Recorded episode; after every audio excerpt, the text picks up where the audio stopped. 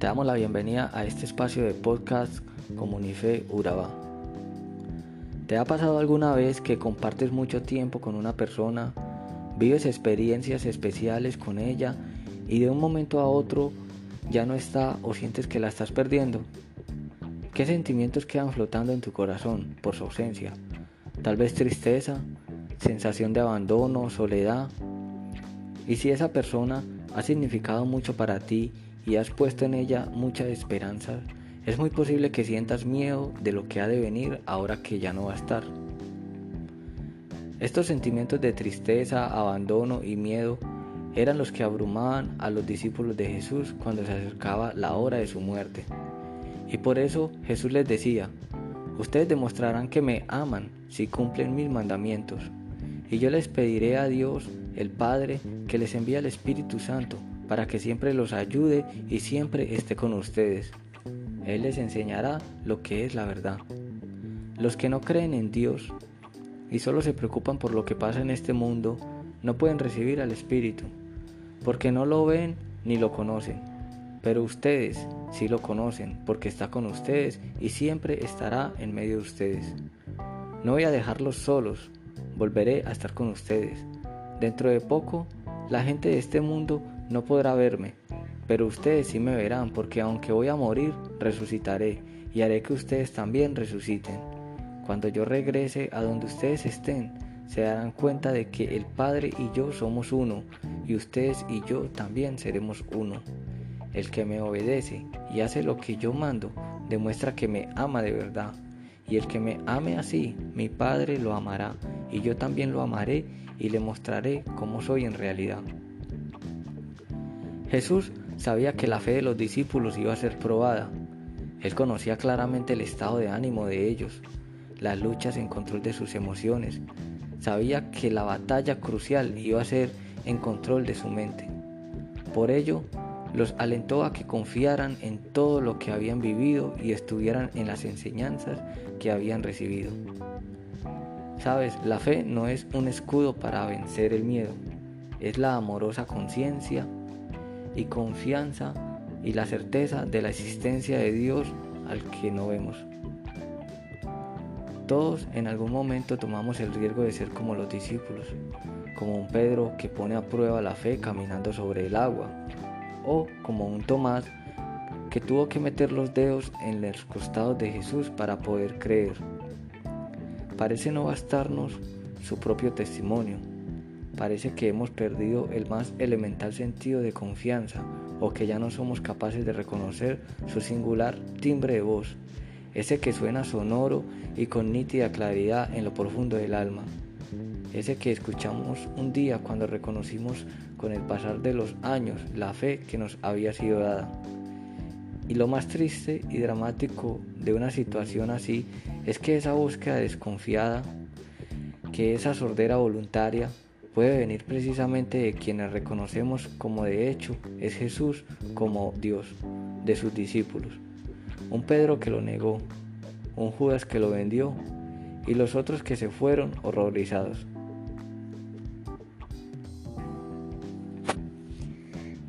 Y está también el otro error en el que podemos caer, es identificar la fe como un medio, como un recurso para nuestra felicidad, satisfacción o comodidad. Se escucha decir, la fe ayuda a que cueste menos la muerte de los seres queridos, y es verdad que ayuda, pero la fe no es amortiguadora de dolores ni dispensadora de cuidados intensivos en momentos de puntual dificultad de nuestra existencia. No creemos para sufrir menos ni para tener una vida más llevadera. Es más, la fe no es nuestra conquista y nuestra adquisición. No creemos porque hemos conquistado la fe como podríamos alcanzar la cumbre de una montaña. Creemos porque Dios nos ha conquistado. De ahí que la fe signifique adherirse a Dios confiando en Él plenamente y asintiendo a lo que nos ha revelado. Judas, no Judas el Iscariote, pone a prueba su fe cuando no le bastan las palabras de Jesús, cuando Él les dice, el que me obedece y hace lo que yo mando, demuestra que me ama de verdad y aún así, Él le pregunta, Señor, ¿por qué solo te vas a mostrar a nosotros y no a los demás? Judas instrumentaliza la fe cuando condiciona al maestro a contestar. ¿No son estos los discípulos quienes habían visto la multiplicación de los panes y de los peces? ¿No son ellos quienes habían bebido del agua hecha de vino delicioso? ¿No son ellos quienes testificaron de Jesús, que Jesús era el Cristo, el Hijo del Dios vivo? No hay muchas similitudes en la vivencia de la fe de los discípulos y en el modo como la vivimos o como podemos, llegar a vivir muchos de nosotros. ¿Cuántas veces tratamos a Dios? Si eres Dios, ayúdanos con esto o con aquello. Y apenas una adversidad, apenas un obstáculo, apenas una dificultad, una ventisca, nos desanima por, porque nos hace falta la fe. Ciertamente, Dios es el jardinero de la fe que la pone como semilla en el jardín de la existencia de cada uno de nosotros, que la aceptamos con humildad. Él siembra, pero depende de nosotros regarla, cuidarla, hacerla crecer fuerte, sana, reta y vigorosa. Y es un don tan alto la fe. Ninguna otra criatura en la tierra es capaz de creer, de tener fe, sino el hombre que la abraza en un acto libre y personal y sí, la fe nos viene dada por Dios como don gratuito y condición necesaria para salvarnos. No nos viene impuesta ni es un acto irracional. La fe es un acto de inteligencia del hombre, quien bajo el impulso de la voluntad movida por Dios asiente libremente a la verdad divina. La fe tiene sentido vivida en comunidad, en la iglesia. Solo en la iglesia podemos asegurar su ortodoxia y decir al unísono, verdaderamente eres hijo de Dios, como dijeron los apóstoles, tras amainar el viento y apaciguar en el mar.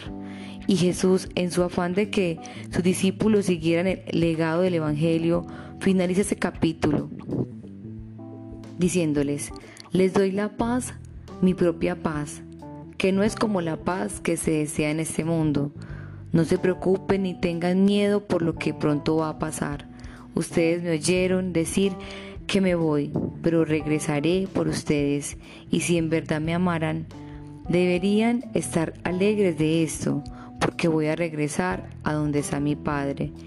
Él es mayor que yo.